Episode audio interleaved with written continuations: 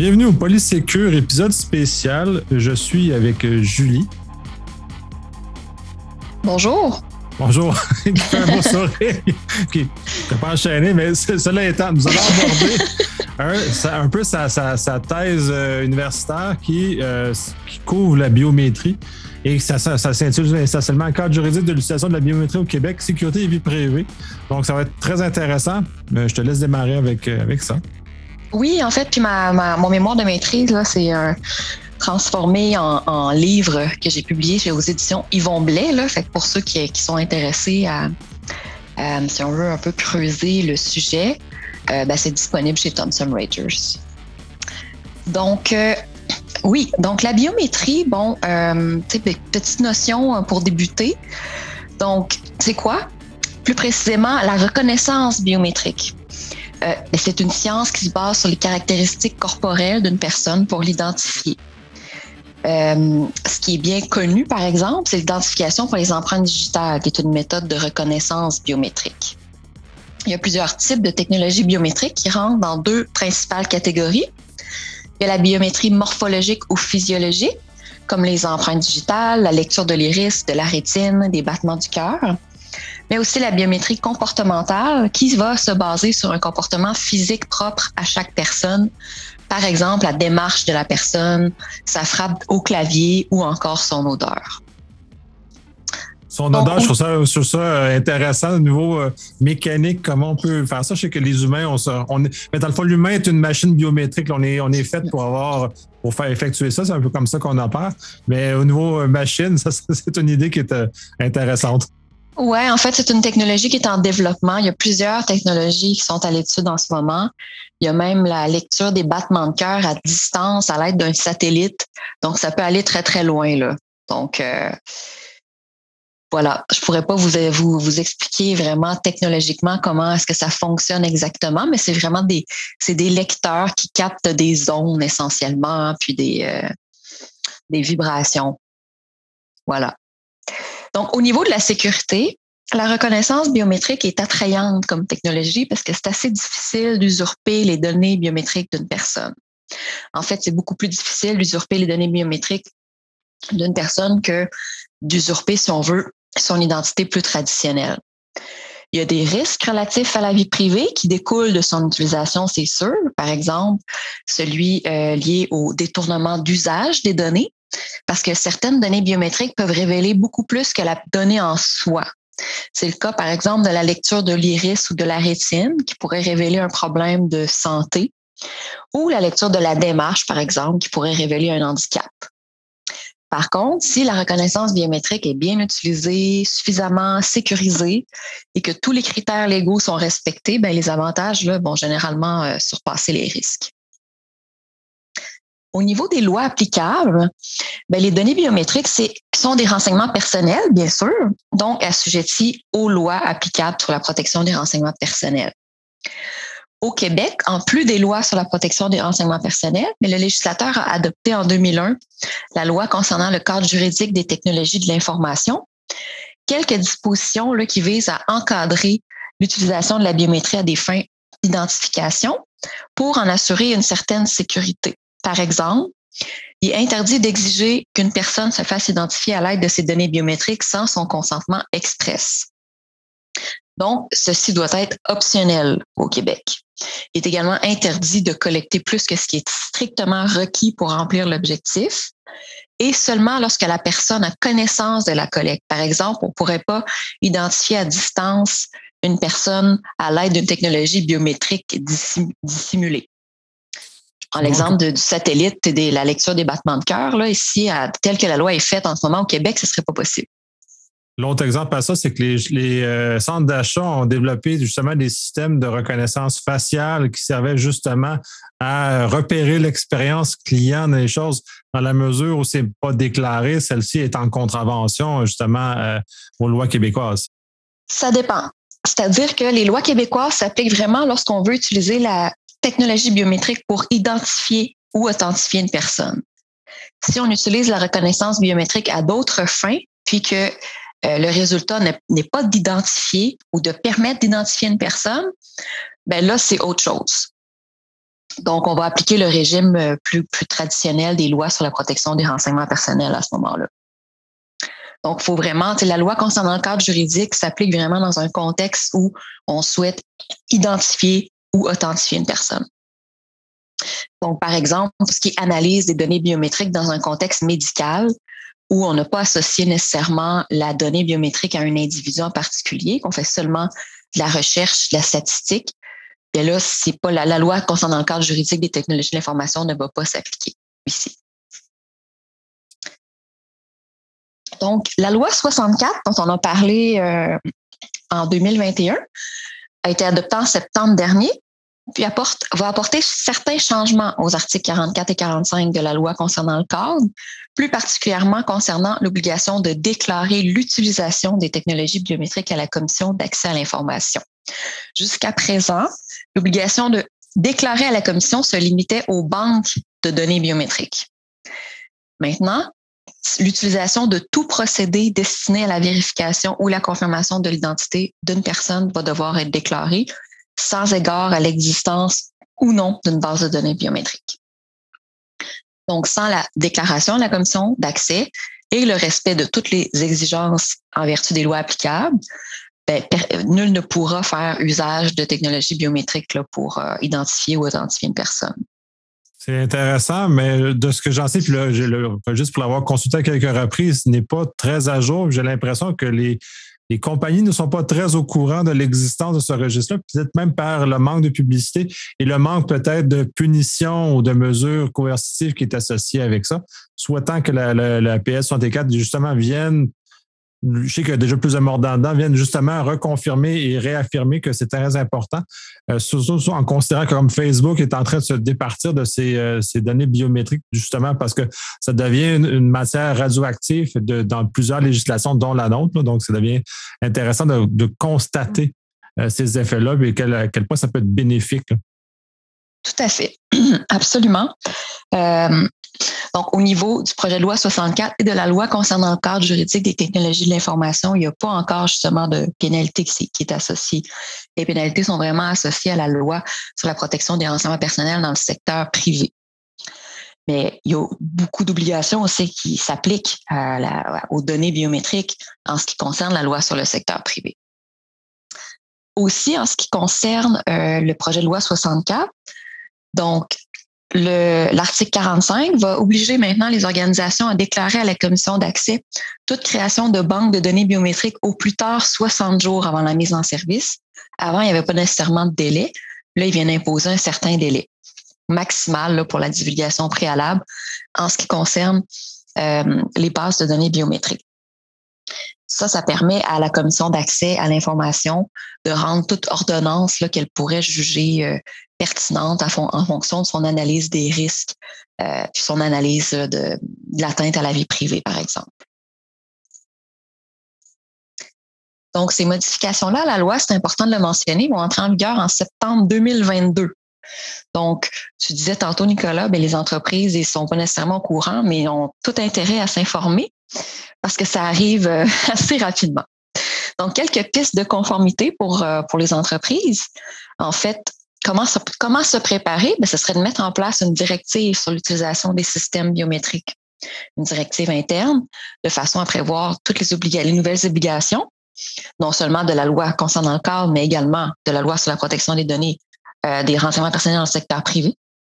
Également, de s'assurer qu'il y a un processus en place pour toujours faire une évaluation des facteurs relatifs à la vie privée préalablement à tout projet qui implique des données biométriques. Parce que ça aussi, c'est une obligation qui, qui, va découler de, des modifications à la loi sur le secteur privé. Mais c'est également tout au bénéfice des entreprises de le faire pour bien, euh, bien s'assurer qu'elles respectent les obligations et qu'elles ont bien compris les risques associés à ça.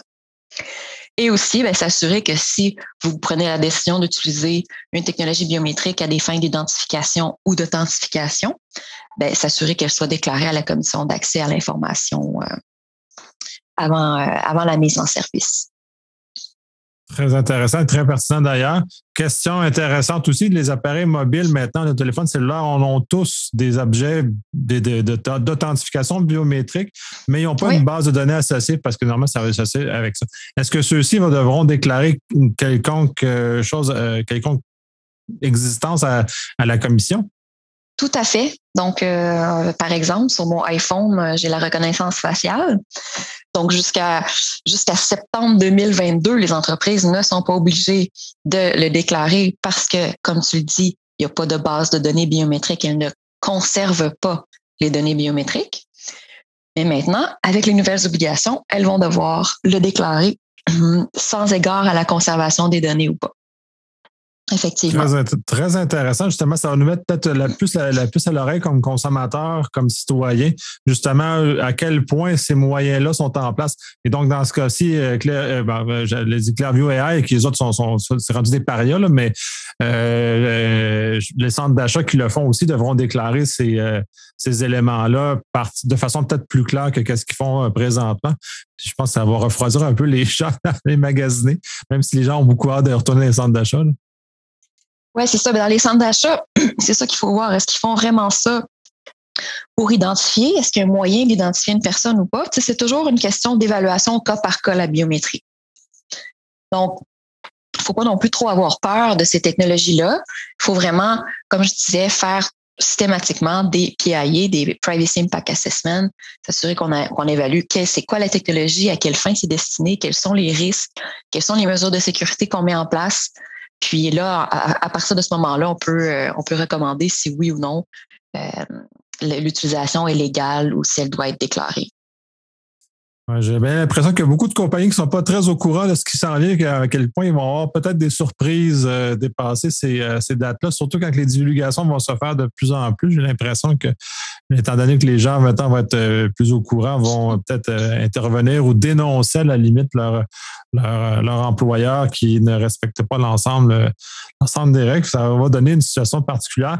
Y a-t-il des, des encadrements au niveau de, de la loi sur les moyens? Parce que c'est un, calcul mathématique, l'élément biométrique.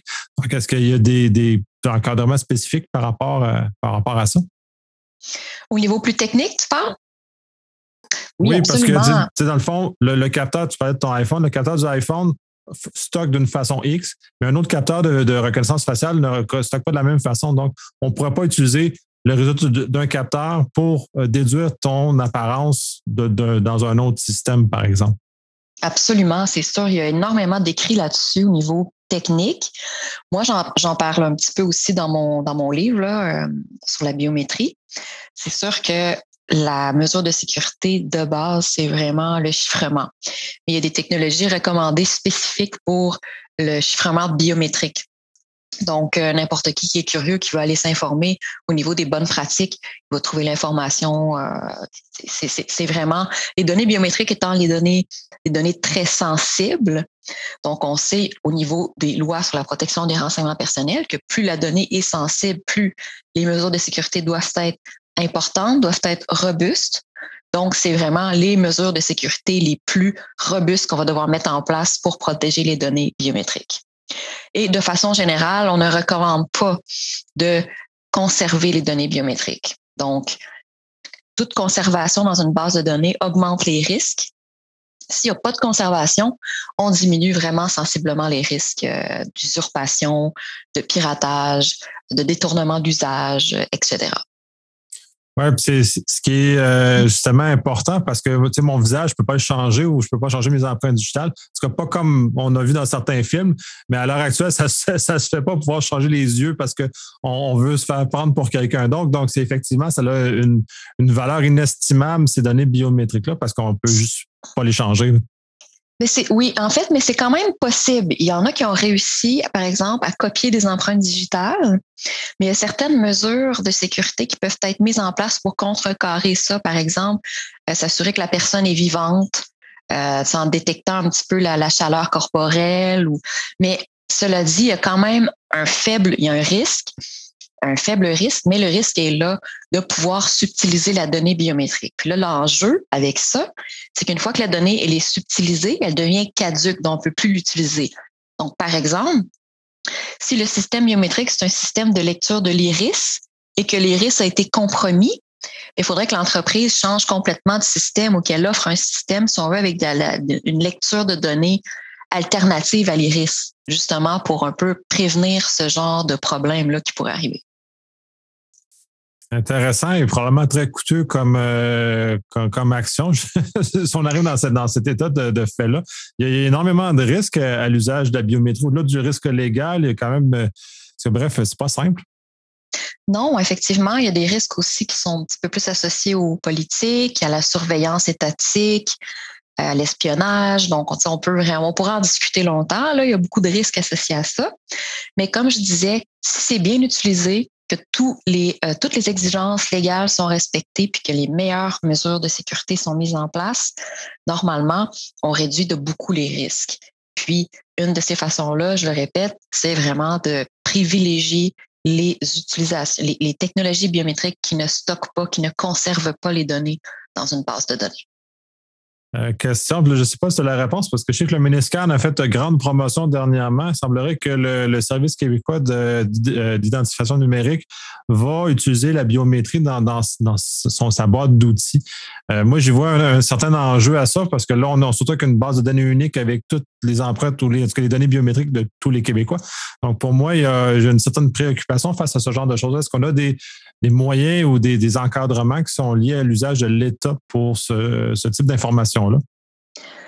C'est pas vraiment spécifique à l'État. Je dirais que moi, ce que j'ai entendu dire, c'est que la biométrie allait être utilisée au niveau de la carte d'identité numérique, mais pas nécessairement dans une base de données. Donc, c'est sûr que si le gouvernement a comme projet de centraliser les données biométriques des Québécois dans une base de données, il va y avoir beaucoup de, ça va faire euh, ça, va faire en jaser beaucoup, disons.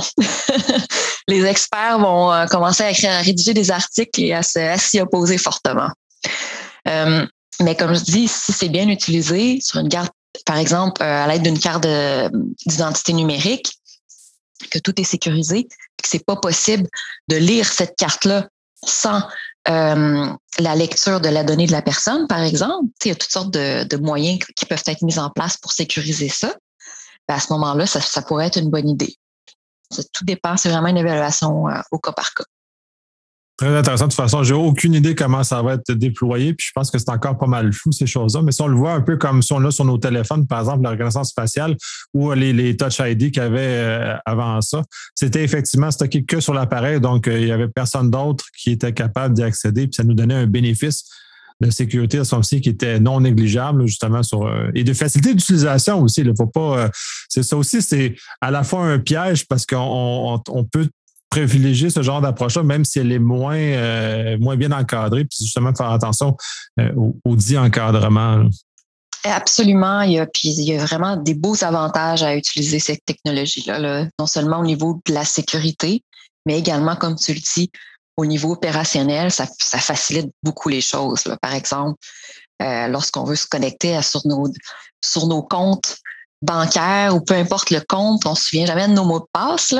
Lorsqu'on a configuré la reconnaissance faciale, par exemple, ça facilite vraiment beaucoup les choses. Oui, donc des usages très pertinents.